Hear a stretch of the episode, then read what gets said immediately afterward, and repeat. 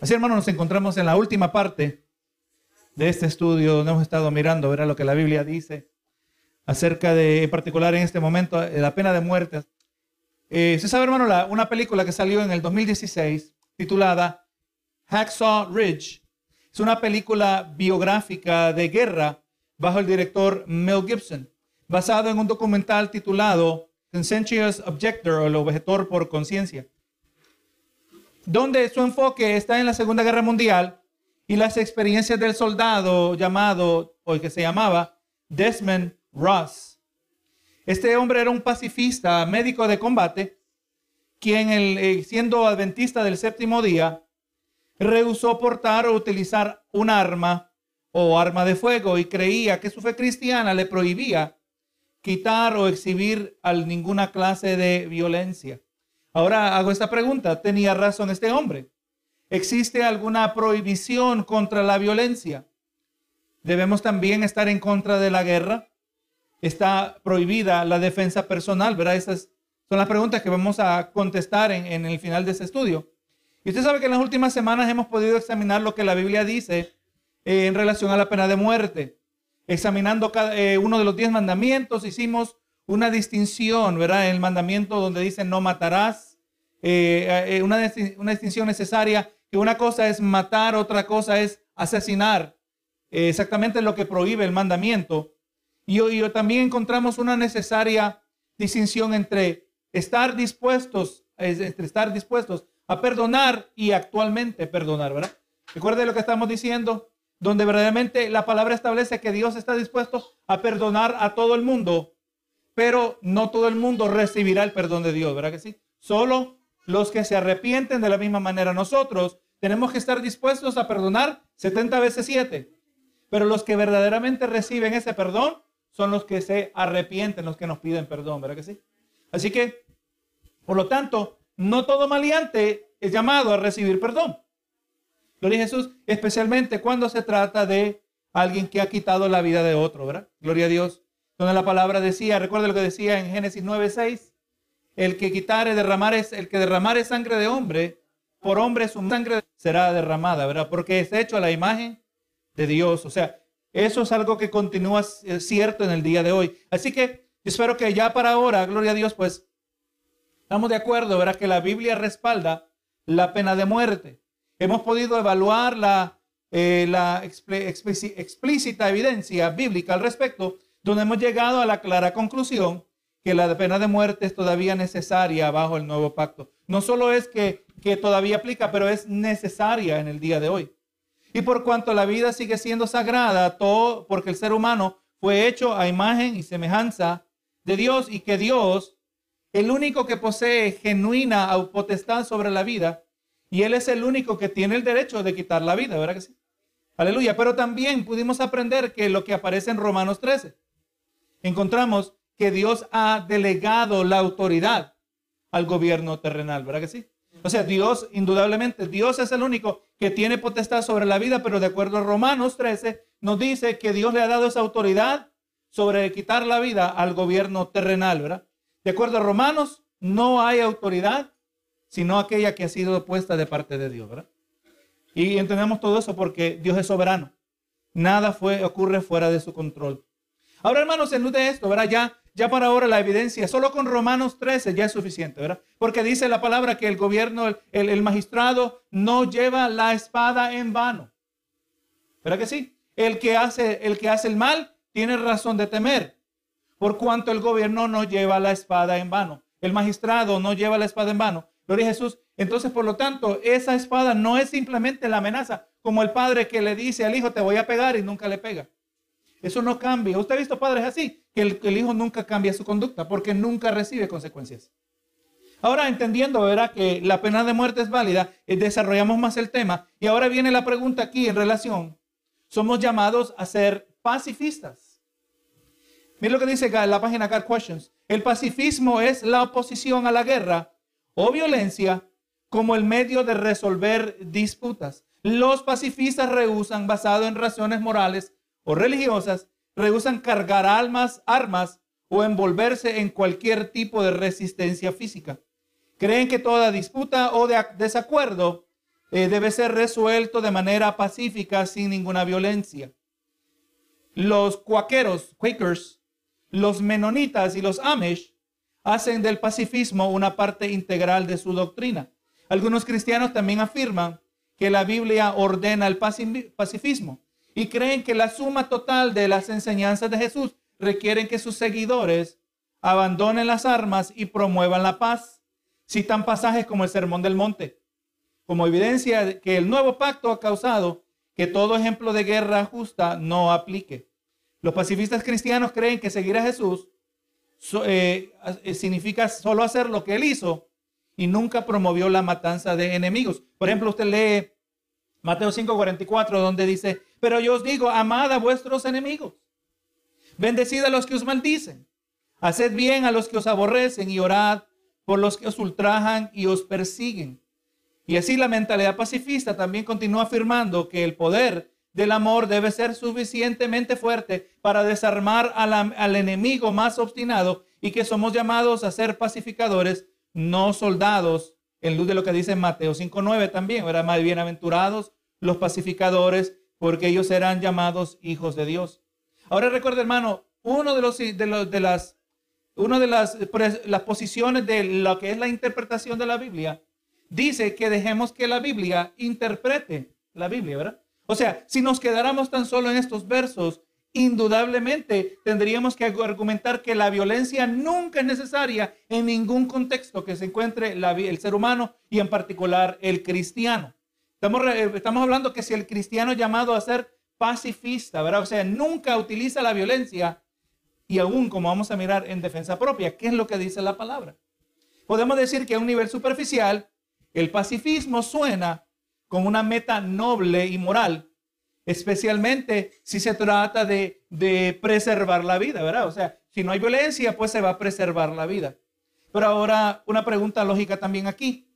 ¿Es realístico vivir, pensar como pacifista, especialmente cuando se trata de confrontar al criminal o terrorista? ¿Es verdaderamente realístico pensar que el pacifismo funciona Gloria a Dios. Usted sabe que también es realístico pensar que el pacifista tiene la habilidad de ser pacifista a causa de soldados que murieron y participaron de violencia para producir paz. O sea que la única manera que el pacifismo puede existir es porque ha habido guerra. ¿Verdad que sí? Es porque ha habido un tipo de violencia. Ahora, la pregunta más importante en todo esto es, ¿es Dios un pacifista? ¿Verdad? ¿Es Dios un pacifista? Y la clara respuesta es que Dios no es un pacifista. A lo largo del Antiguo Testamento tenemos varios ejemplos donde Dios toma sangrienta venganza contra sus enemigos. Y más podemos decir que no tenemos que limitarnos al Antiguo Testamento, pero solo tiene que mirar el libro de Apocalipsis para poder eh, ver lo que nos presenta la violencia que acompañará el juicio final de Jesucristo que traerá sobre la faz de la tierra. Porque la idea también, como vamos a mirar en unos momentos, eh, que, Jesús eh, era un pacifista.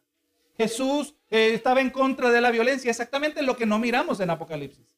Jesús no viene como pacifista cuando ven la escena en Apocalipsis 6, en la aparición del Hijo del Hombre, conforme a Mateo 24, 29 y 30, donde dice, ahora vemos las señales cósmicas, vemos el sol y la luna, el sol que se oscurece, la luna color de sangre, las estrellas que caen, y en medio de eso la aparición de Dios Hijo. ¿Y qué dice en Apocalipsis 6? Que los, seres humanos van a decir a, a los montes, cae sobre nosotros y escondernos de la ira del Cordero.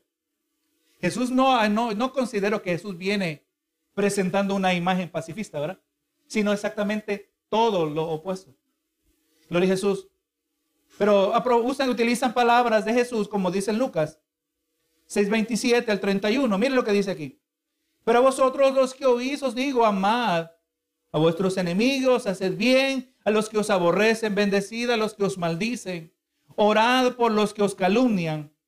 Al que te hiera en, una mejilla, preséntale también la otra. Al que te quite la capa, ni aun la túnica le niegues. Y a cualquiera que te pida, dale.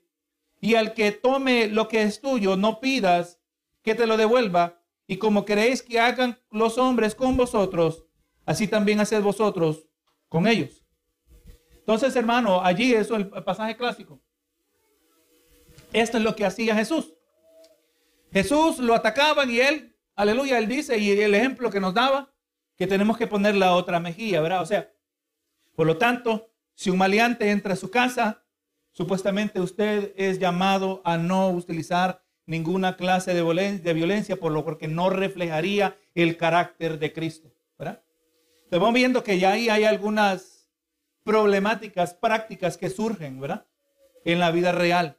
Le garantizo, gloria a Jesús, que si usted ve que su vida está en peligro, usted va a tratar de hacer algo. Y después va a decir, Dios me perdone, que yo me defendí.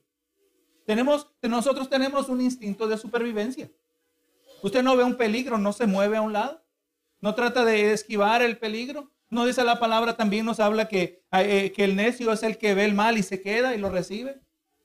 O sea, vamos mirando que no puede ser esto y el principio es eh, de interpretación, el principio de hermenéutica es permite que la palabra interprete la palabra. O sea, esto se me hace difícil de que si esto está hablando que Dios está en contra de la defensa propia, tengo que ver qué es lo que el resto de lo que dice la palabra. Y como miramos, hermanos, si nosotros examinamos cuidadosamente esta sección de este pasaje, nos damos cuenta que este discurso no tiene nada que ver con la violencia o el pacifismo. O sea, importante. Es importante que dejemos que la palabra diga lo que la palabra dice, no que la palabra diga lo que nosotros queremos que diga.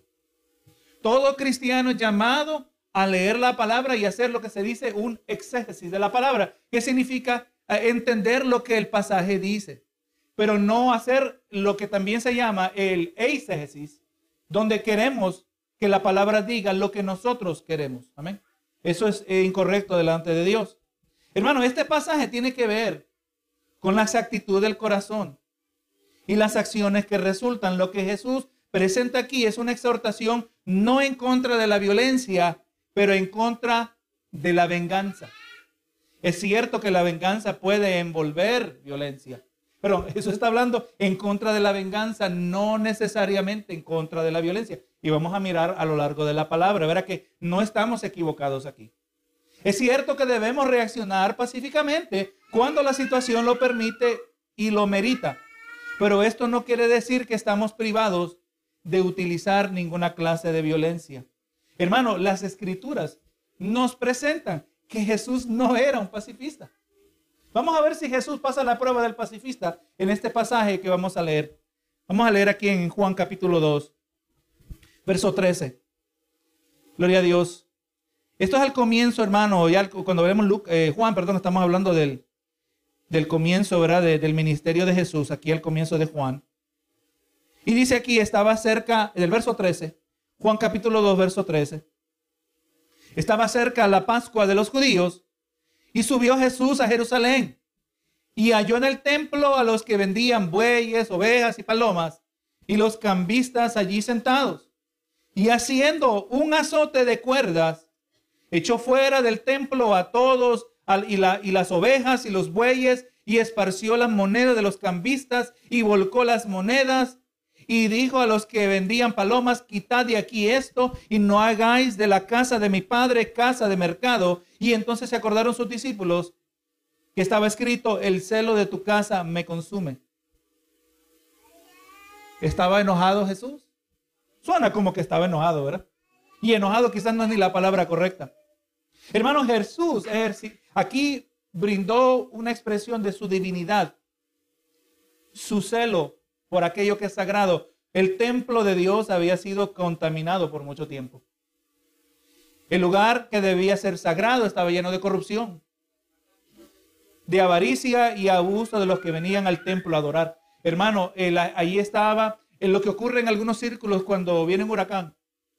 Las cosas que están en alta demanda le suben el precio y se aprovechan de las personas que venía, la gente venía al templo, algunos a diversas largas distancias, traía un animalito y cuando llegaban al templo se les dejaba saber que su animal no era aprobado para ofrecer. Entonces ellos tenían que deshacerse o vender ese animal y comprar uno a un alto precio.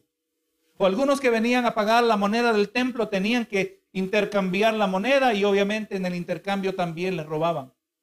Gloria a Dios. Esto y esta la, la ganancia, el lucro de ellos estaba eh, en, gloria a Dios en los líderes espirituales de Israel. Ellos recibían el lucro de esto, o grande parte del lucro. Entonces, hermano, eh, vemos que contrario a los pacifistas cristianos, o los que se llaman pacifistas cristianos, aquí no encontramos una penetrante proclamación de verdad divina de Dios Hijo. Jesús bien pudo, usted y yo hubiéramos encontrado muy adecuado que Jesús trae un mensaje acusador, ¿verdad que sí? Un mensaje que traspasara a las personas, pero aquí no vemos eso. Aquí no vemos un diálogo de Jesús. Gloria a Dios, Jesús no trató de, eh, eh, Jesús no vemos que trajo palabras persuasivas para corregir esta atrocidad permitida en el templo de Dios. Jesús no trató de convencer a ninguno. Ni estuvo preocupado de, de no herir los sentimientos de alguno. ¿Usted cree que alguien se hubiera molestado? Oh, claro que sí. Más bien encontramos lo opuesto. Y en su santidad, mire cómo es esto. En su santidad construyó, nos dice, un azote. Amén. Construyó una especie de látigo hecho de cuerdas. Amén. Y no, o sea, ¿usted cree que Jesús vino y tomó este y, se lo amarró del cuello a las personas para sacarlos del templo? No, no, yo me imagino que era una especie de correa, ¿verdad? ¿Usted puede imaginar a Jesús dando correazos? Eso es lo que nos presenta la escena.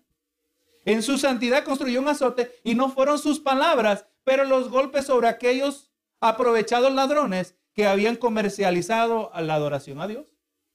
Jesús no vino con la mejilla, eh, eso vino después, sabemos, ¿verdad? Pero ese no era el contexto, no era lo que demandaba. Allí demandaba acción. Era tan severo.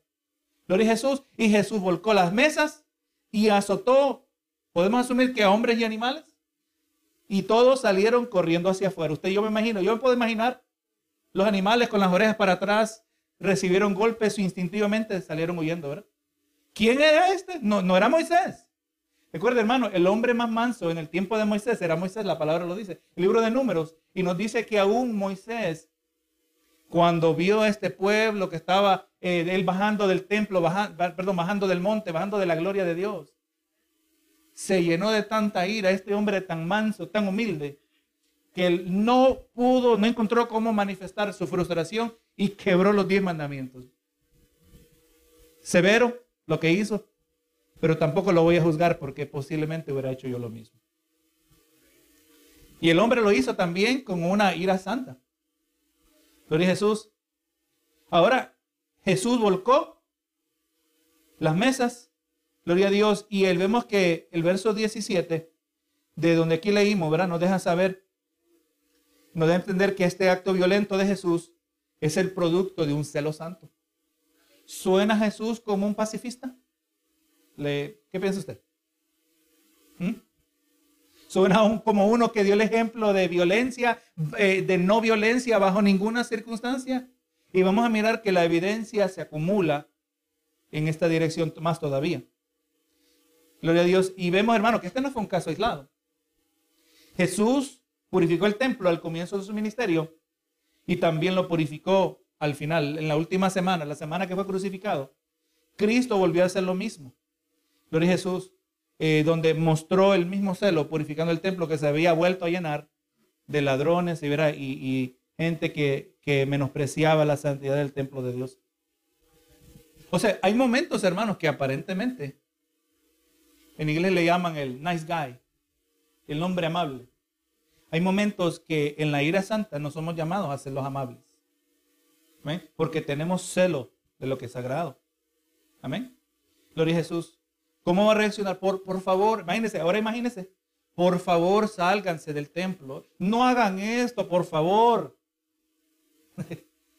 El luz de lo que estamos viendo de Jesús aquí suena contradictorio ver a Jesús como pacifista, ¿verdad? Y este no es lo único también, como le estoy diciendo. Entonces, hermano, y este es un detalle, es bueno que nosotros usemos la imaginación que Dios nos ha dado, tratar de ver esta escena en tres dimensiones, estando nosotros presentes. Es verdad, pudo haber resistencia a estas personas, pero junto con la ira santa de Jesús, vino un santo miedo de parte de Dios sobre estas personas, ¿verdad? Amén. Y si no, los azotes eran suficiente motivación, ¿verdad? Gloria a Jesús. Eh, ¿Qué dijeron los, se acordaron los, los discípulos? El celo de tu casa me consume. Amén. Gloria a Dios. Eso era un pequeño vistazo de lo que se ve en Apocalipsis capítulo 6, ¿verdad? Jesús solo con aparecer brinda terror a los corazones que están en pecado, ¿verdad? Lo interesante es que tienen temor de Jesús en Apocalipsis 6, pero no dicen, pidámosle perdón. ¿Verdad que sí?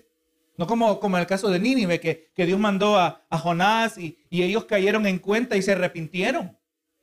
La amenaza, eh, solo la amenaza en 40 días. No, y ahora aquí está el rey de reyes y señor de señores. Va a venir en un contexto que, si lo hablamos desde una, una perspectiva cósmica, estamos mirando que hay un gran apagón en el cielo. Lo que normalmente miramos en el cielo es alterado. La atención va a estar sobre los cielos. Y ahí en ese contexto que aparece Jesús con toda su gloria. Y ahí, hermano, por eso hemos hablado, ahí nadie va a tener cuidado. Oye, ¿será que es Jesús? No, no, hermano, ahí no van a ver ateos. Todos van a creer en Dios. Gloria a Jesús. O sea, indudablemente miramos el Antiguo Testamento. ¿Será violento cuando Dios abrió la tierra y se murieron todos los hijos de Coré? Oh, claro que sí. Gloria a Dios, Dios exterminó. Hermano, Dios mandaba a sus ángeles ¿Será violenta la acción cuando llegó el ángel de la muerte y mató a todos los hijos mayores, el, hijo mayor de eh, el primogénito de la casa de los hebreos, de los judíos, pero de los egipcios? ¿Será que eso fue violento? Cuando sale con su espada desenvainada. Eh, hermano, Dios, eh, vemos en el Antiguo Testamento, hace atrocidades, gente muere, pero que recibieron el juicio de Dios. Ahora, gloria a Dios, vemos que ahora el Jesús tampoco del Nuevo Testamento no es un Jesús debilucho. Hay que recordar que Jesús no vino como hoy en día. Hoy, hoy dicen que hay gente que no son ni hombre ni mujer, son no binarios. No, no, hermano, Jesús vino como hombre. Amén. Él vino como hombre. Gloria a Jesús. Y verdaderamente eso es lo que el proyecto, cuando actúa, ahí actúa como un hombre, con fuerza. Gloria a Dios, porque así era el celaba las cosas de Dios. Ahora, miremos, hermano, otro ejemplo que, vuelve, que envuelve también violencia se nos presenta en el día que Jesús fue arrestado. Juan capítulo 18. Juan 18 en el verso 3, vamos a estar leyendo del verso 3 al 11. Para un poquito de, de contexto. Dice Judas, Judas pues tomando una compañía de soldados y algo así les de los principales sacerdotes y de los fariseos, fue allí con linternas y antorchas y con armas. Pero Jesús sabiendo todas las cosas que le habían de sobrevenir, se adelantó y les dijo, ¿a quién buscáis? Eh, hay gente que dice que Dios no sabe el futuro, ¿verdad? No, él sabe. ¿A quién buscáis? Le respondieron a Jesús Nazareo. Jesús les dijo, yo soy. Y estaba también con ellos Judas y el que le entregaba. Y cuando les dijo, yo soy, retrocedieron y cayeron en tierra. Yo creo, hermano, que si hubiera sido uno de ellos, yo no, yo no sigo en, la meta que no habíamos trazado. Venimos a arrestar a Jesús y solo con decir yo soy, me hizo caer en tierra. Gloria a Dios. Otra, otra vemos ahí donde eh, aquella divinidad de Jesús que había sido eh, reducida en expresión. Jesús no podía venir con toda su divinidad expresada. En ese cuerpo humano no hubieran sobrevivido lo que estaba en aquel entonces. Y aquí cuando dijo yo soy, otra vez aquello que le dijo a los, a los, fariseos, ¿verdad? Antes que Abraham fuese yo soy, ese yo soy resonaba en los corazones y la mente de los judíos de aquel entonces porque era una conexión al Jehová del Antiguo Testamento. Aquel que es autoexistente. Amén. El único que, aunque nosotros nos llamamos seres humanos, pero el único que tiene el poder de ser es Dios. Nosotros solo tenemos la habilidad de estar en continuo proceso de cambio. Estamos cambiando siempre. Pero que sí, continuamente. Tan gradual ese es el cambio que cuando uno dice, oye, ni cuenta me di cuando me puse viejo. Tan, tan rápido, tan gradual, mejor dicho. El, el, cambio, a veces las enfermedades que surgen, yo no me doy cuenta hasta que alguien que me miró se da cuenta, ¿verdad? Que hay algo, es tan gradual, pero siempre estamos cambiando. El único que tiene el poder de ser es Dios, no depende de nadie para existir, Él no nos necesita a nosotros y dijo, yo soy, y retrocedieron y cayeron a tierra. Mira el verso 7.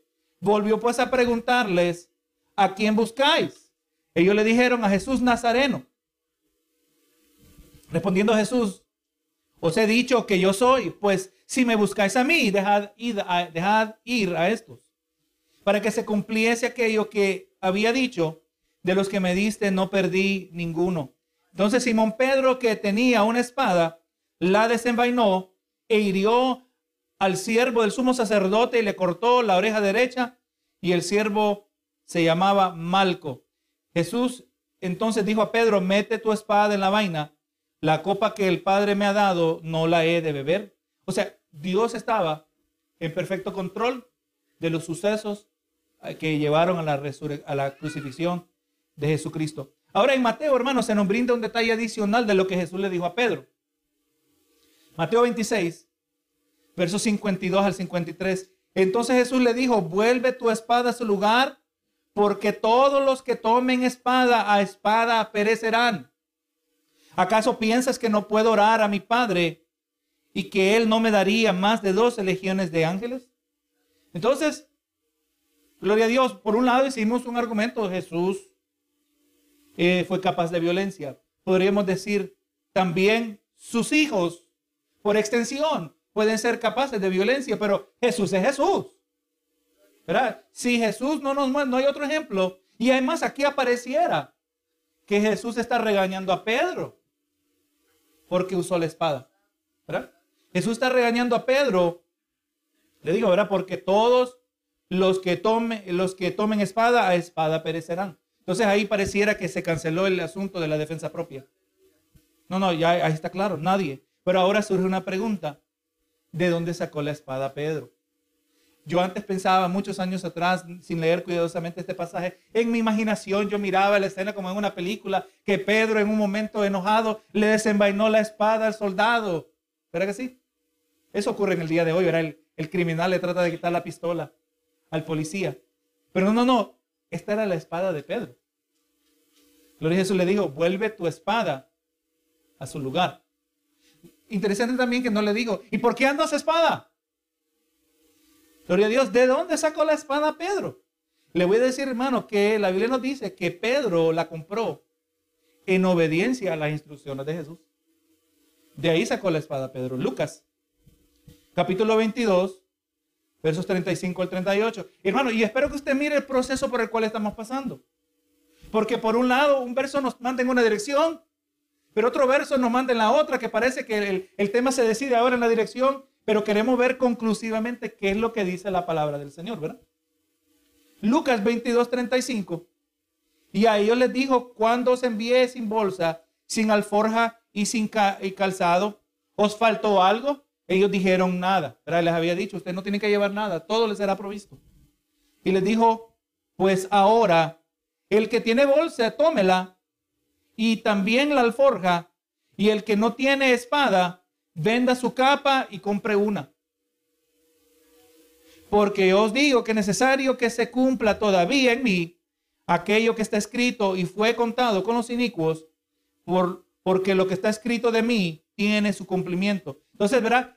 Les había dicho antes, cuando él estaba en, en el centro de su ministerio, les decía en este contexto de mi ministerio, ustedes no tienen que asegurarse de tener nada. Todo, Dios les va a dar de comer, Dios les va a proveer todo lo que necesitan. Pero ahora hubo un cambio, ¿verdad? Pues ahora les digo, el que tiene bolsa, tómela. Antes les decía, no lleven bolsa. Ahora les digo, tomen la bolsa, tomen la alforja. Y si no tienen espada, venda su capa y compre una. Verso 38. Y aquí tenía que estar Pedro. Hermano, usted sabe que Pedro era bien aventado bien presentado, ¿verdad? Gloria a Dios. A Pedro le decían algo y él rapidito, ahora no tenía que darle mucha cuerda. Yo tengo que entender que en el 38 ahí estaba Pedro. Y entonces ellos dijeron, Señor, aquí, aquí hay dos espadas. Y él les dijo, basta, suficiente. Les dijo, compren espadas. Entre el verso 37 y 38 transcurrió una porción de tiempo y aparecieron con dos espadas. Y ahora, gloria a Dios, Jesús le dijo suficiente, ¿verdad? No necesitamos más espadas. ¿Por qué les dijo a los discípulos que compraran espada? Porque no les había dicho antes. Si les dijo ahora, ¿por qué no les dijo antes? Cuando los enviaba de dos en dos. Porque el arresto, la muerte y la resurrección de Jesús marcarían el comienzo de la persecución de los creyentes. Eso es lo que cambió. ¿Verdad que sí? Antes de la persecución, hasta cierto punto había menos hostilidad. Lo dijo Jesús. Y Dios iba a proveer de manera sobrenatural. pero cuando Jesús muriera y resucitara, todo iba a cambiar y usted y yo lo sabemos, ¿verdad? De qué se trata el libro, de, por ejemplo, el libro de los Hechos. Conocemos la historia de la iglesia primitiva. El hecho que tenían dos espadas para un grupo de 11 discípulos nos permite entender que las espadas no eran para pelear guerras, pero para no tampoco eran para comenzar una revolución contra el imperio romano, pero ¿para qué? Para defensa propia. Y le voy a decir, hermano, que hay que ser también balanceado. Hay pastores que miran este pasaje donde Jesús dijo basta. Amén. Y, ellos dicen que cuando Jesús les dijo basta, Él estaba diciendo, ¿qué están haciendo? ¿Por qué trajeron espadas? Si las espadas, las espadas eran simbólicas. Amén. Entonces ya cuando empezamos a tratar de defender otra posición, nos vemos en serie de problemas, porque entonces si las espadas eran simbólicas, también lo era la bolsa de que llevaba la comida, la alforja. Pero Jesús, o sea, no tenemos razón si dice, venda su capa, pero Jesús, ¿qué es la, la capa en términos simbólicos? Y será simbólico venderlo también. ¿Cómo se vende una capa simbólica? ¿Entiende? No, está hablando de cosas literales. Y me he sorprendido, hermano, de que estaba, le digo, yo sepa que yo no vengo aquí y yo mire esto y ahora no, yo quiero con mucho cuidado. Amén. Yo, yo he consultado con otros líderes espirituales eh, en formato de sus comentarios para estar seguro, ¿verdad? Que estamos interpretando esto de manera correcta. Pero también al otro lado hay otras opiniones que tratando de decir que no somos, no tenemos que defendernos en ningún contexto. Entonces, pues, eh, toman una, una, una, interpretación algo creativa, ¿verdad? De este capítulo. Pero yo, yo considero que se ve bastante claro, ¿verdad? Eh, uno de los principios de interpretación de la Biblia también es que busquemos el sentido más simple. Amén. No busque una explicación sumamente compleja. La mayoría de los pasajes, por lo general, una simple comprensión, un simple entendimiento, gloria a Dios, es suficiente. No, no busquemos un significado escondido. Lo que sí debemos ver a balancearlo con la palabra. Deja que la palabra interprete la palabra. Gloria a Jesús. Así que hermano, ahora en luz de esto, en el contexto de hoy, aunque no, no lo había puesto aquí de esta manera, ¿verdad? Pero en el caso de hoy somos llamados a comprar espadas. Obviamente, fuera ridículo, no, Jesús dijo que comprar espada. Pero hay que ubicarlo en el tiempo. Todo el mundo en aquel entonces andaba espada. Si todo el mundo usaba lanza, pues quizás lanza todo el mundo tenía que comprar. El día de hoy traer una espada no funciona. Gloria a Jesús. Entonces ahora estamos mirando, somos nosotros, tenemos de acuerdo a la palabra. Número uno, ¿somos capaces de defendernos físicamente? Gloria a Jesús. Si, si Pedro tenía permiso de usar la espada, yo creo que también para defenderse tenía permiso de usar el puño, que es menos letal. ¿Estamos de acuerdo, verdad? Pero eso no quiere decir que ahora somos peleoneros. Esto es importante, gloria a Dios. Hermano, tenemos que decir que la paz debe siempre ser la meta. Amén cuando posible, en el sentido general, para todo seguidor de Jesucristo. La Biblia nos llama a vivir en paz. Romanos 12, 18 dice, si es posible, en cuanto dependa de vosotros, estad en paz con todos los hombres. En Hebreos 2, 12, 14 dice, seguir la paz con todos y la santidad sin la cual nadie verá al Señor. O sea, ya que tenemos el derecho, hay gente hermano, en el día de hoy, eh, especialmente en este país que está en, mucho debate la defensa propia, el, si tener el derecho de comprar armas o no. Hay gente, hermano, que, que utiliza su derecho de comprar armas y es, oye, solo que venga uno a mi casa, le vuelo la cabeza. No, no, no, no, no es eso lo que el Señor está llamando. Nosotros tenemos un corazón que moldeado al corazón de Jesucristo cada vez más. Vamos a buscar la paz, pero recuerde, hermano, la palabra, leímos eh, eh, acerca de la ley, que si un malhechor se metía en la casa de alguien en el tiempo de Israel de noche y el individuo terminaba muerto, el malhechor terminaba muerto, la, ley decía que no era culpable de esa vida. Pero si el malhechor se metía de día, ahora era totalmente diferente. ¿Por qué? ¿Cuál es la diferencia entre la noche y el día? Obviamente, la oscuridad trae un mayor elemento de peligro.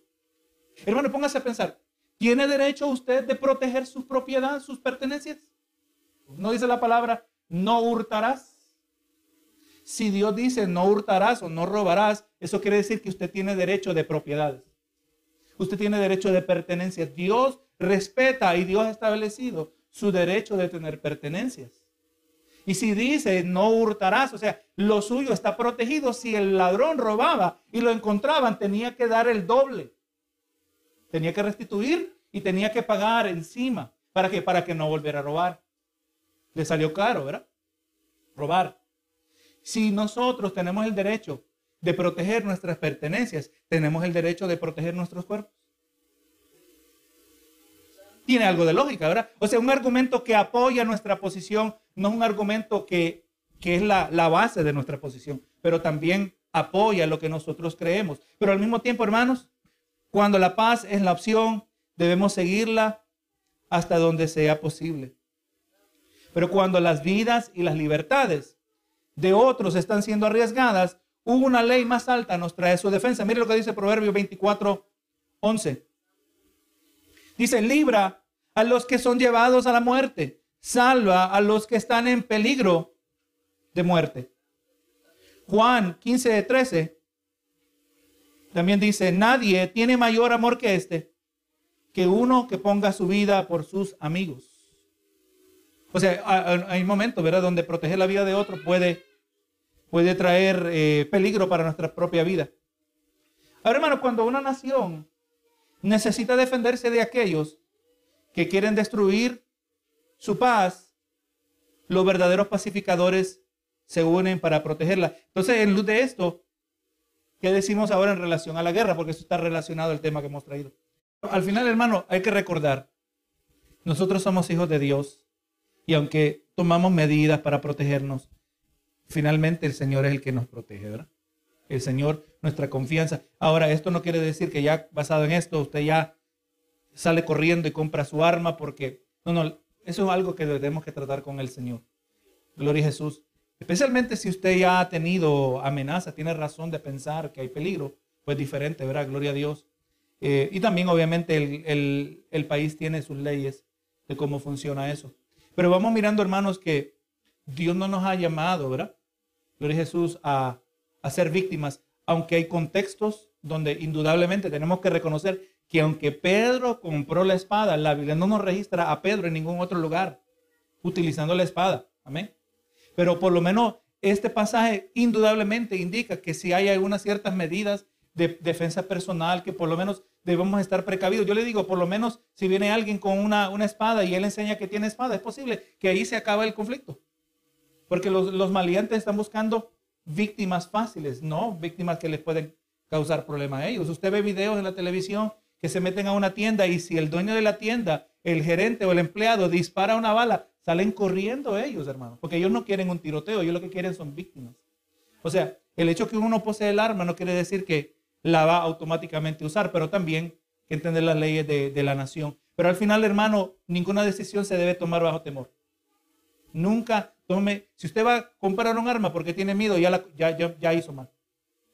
Aunque tenga el derecho legal y aún hasta bíblico, si lo hace por no, lo hacemos confía, entendiendo que somos, estamos siendo prudentes en el Señor. Amén. Estamos siendo prudentes en el Señor. Dios permita que jamás nos toque estar en un contexto, ¿verdad? Que tengamos. Pero ahora, hermanos, culminando ese estudio, ¿qué decimos en relación a la guerra? Nuestra posición acerca de la guerra es simplemente una extensión de nuestra comprensión acerca de la defensa personal. Cometeríamos un error en decir que Dios jamás apoya la guerra. Ya vimos que Jesús no fue un pacifista.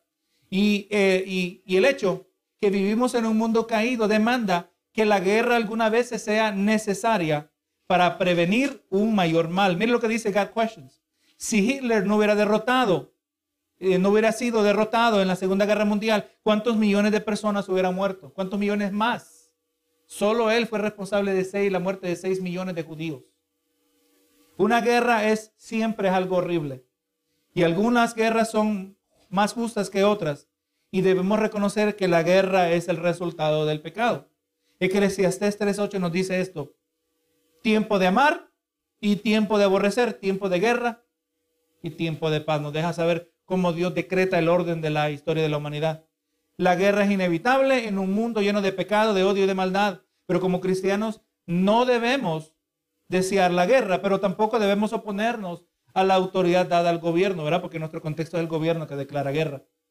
Lo más importante que podemos hacer durante un tiempo de guerra es orar a Dios pidiendo que le dé sabiduría a nuestros líderes, orando por la seguridad del, militar, del cuerpo militar, una rápida resolución para los conflictos, pidiendo que haya un mínimo eh, número de pérdidas de vida entre militares y civiles, ¿verdad? Indudablemente, nosotros no tenemos el control, aunque estuviéramos en contra de la guerra. Pero sí podemos orar de esta manera. Ahora, lo que es cierto acerca de la defensa propia de un individuo es cierto acerca de la defensa de una nación. ¿verdad? Podemos y debemos buscar ejercitar la diplomacia cuando posible, pero eventualmente esta diplomacia tiene su límite, ¿verdad? Corremos las palabras de Pablo en Romanos 13, donde nos dijo, ¿verdad? Que el gobierno, el magistrado, no lleva la espada en vano, ¿verdad?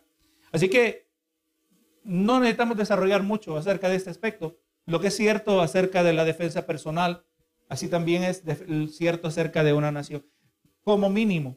Y, este es un tema que merece mucha profundidad, mucho pensar para ver cómo se vería en la vida real. Eh, por lo menos tenemos que decir que una nación tiene el derecho de utilizar la violencia para defender sus fronteras, ¿verdad? Cuando está siendo atacada.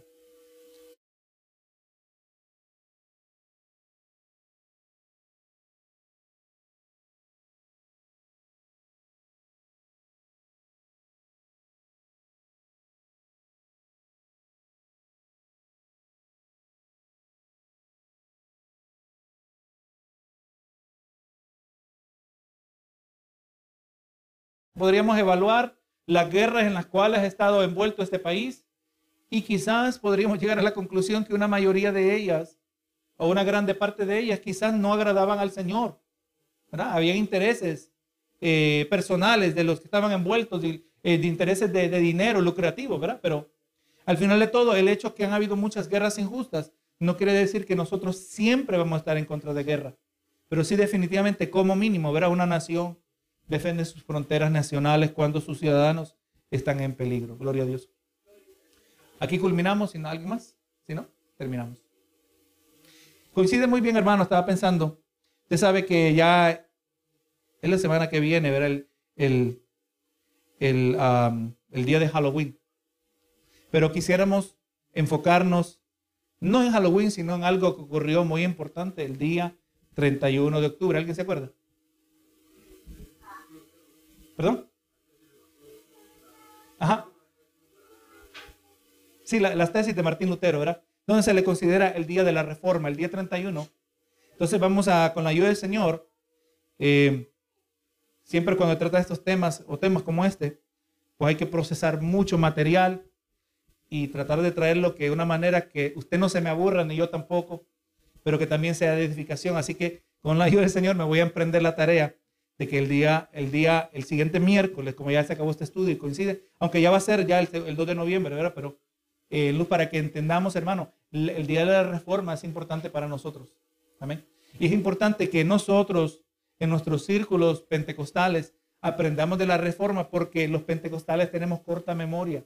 Nuestra memoria solo llega 100 años atrás, cuando llegó el Pentecostés, ¿verdad? A, en particular a, Puerto Rico, ¿verdad? Donde comenzó y también en, en, la ciudad de Azusa Street, en California. Gloria a Dios. No, no, hermano. Nuestro historial como cristianos va más allá. Amén. Y tenemos muchos siervos y siervas que han sido inspiradores a lo largo de la historia, cuyas vidas nos deben inspirar a nosotros a mantenernos fieles al Señor. Así que vamos a estar hablando un poquito acerca de la reforma. Hágase usted el favor, búsquese ahí un artículo, búsquese un video, mire algún video acerca de la reforma. ¿verdad? Gloria a Jesús para que cuando hablemos algunas cosas, quizás le va a recordar algo que se dijo. Es más, hay mucho que decir, hermanos. Se han escrito volúmenes y volúmenes acerca de lo que ocurrió en la reforma. Amén. Eh, en el futuro cercano, distante, Dios permita, vamos a querer traer una serie de estudios acerca de la historia de la iglesia. Amén. Y vamos a escoger los, los picos más altos, los más importantes, donde quizás hubieron crisis de doctrina, donde también el surgimiento de la Iglesia Católica Romana, para que usted entienda, ¿verdad?, cómo hemos llegado al punto donde estamos.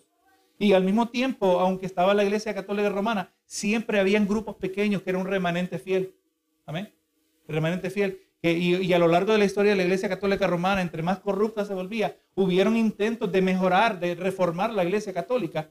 El más conocido fue el de Martín Lutero. Amén. Que es el que nos vamos a enfocar, que es una historia, eso ocurrió el 31 de octubre de 1517. Amén. Así que con la ayuda del Señor les agradecería sus oraciones, ¿verdad? Que Dios me dé sabiduría, que podamos algo que, que nos va a edificar a todos nosotros, ¿verdad? Amén. Pero hermano, Dios me le bendiga, vamos a orar y así nos despedimos. Señor Jesús, gracias porque hemos podido traer este tema, Señor. Realmente en el proceso, pero que en cada uno de nuestros ojos damos cuenta, Señor, cómo ahí hay un tesoro. Que si estamos dispuestos a buscar, a mirar, Señor, este tesoro, Padre, nunca se acaba. Sabiduría para los tiempos que vivimos. Sabiduría, Señor, aleluya, eh, para lo que parecieran las necesidades modernas de la humanidad. Pero no, Señor amado, la naturaleza humana sigue siendo la misma. Y así, Señor amado, gloria a Dios, su palabra nunca pasa, pasa de moda, Señor. Siempre está vigente, siempre es relevante. Ayúdanos, Señor, que nuestros corazones se despierte más y más una pasión por la verdad de tu palabra, Señor, de ser edificados, de crecer, de madurar, de ser utilizados, Señor, para dar testimonio de ti, Señor Jesús, que otros puedan venir a tus caminos. Señor amado, gracias. Gracias por darme, por ayudarme, Señor. Conoces mis limitaciones mejor que nadie. Pero Padre, tú me has ayudado en este proceso, has iluminado mi mente, Señor, y espero que lo seguirás haciendo de la misma manera con cada uno de mis hermanos, Señor, para la gloria de tu nombre. Señor, ahora hemos llegado al final de este servicio y nos despedimos de este lugar, pero no de tu presencia. Señor amado, llévanos con tu bendición a nuestro hogar. Te lo pido todo en el nombre de Cristo Jesús. Amén y amén. Y el pueblo de Dios dice, si hermano, pues no se vaya, si saluda a su hermano y si trae ofrenda es el momento para ofrendar. Dios le bendiga.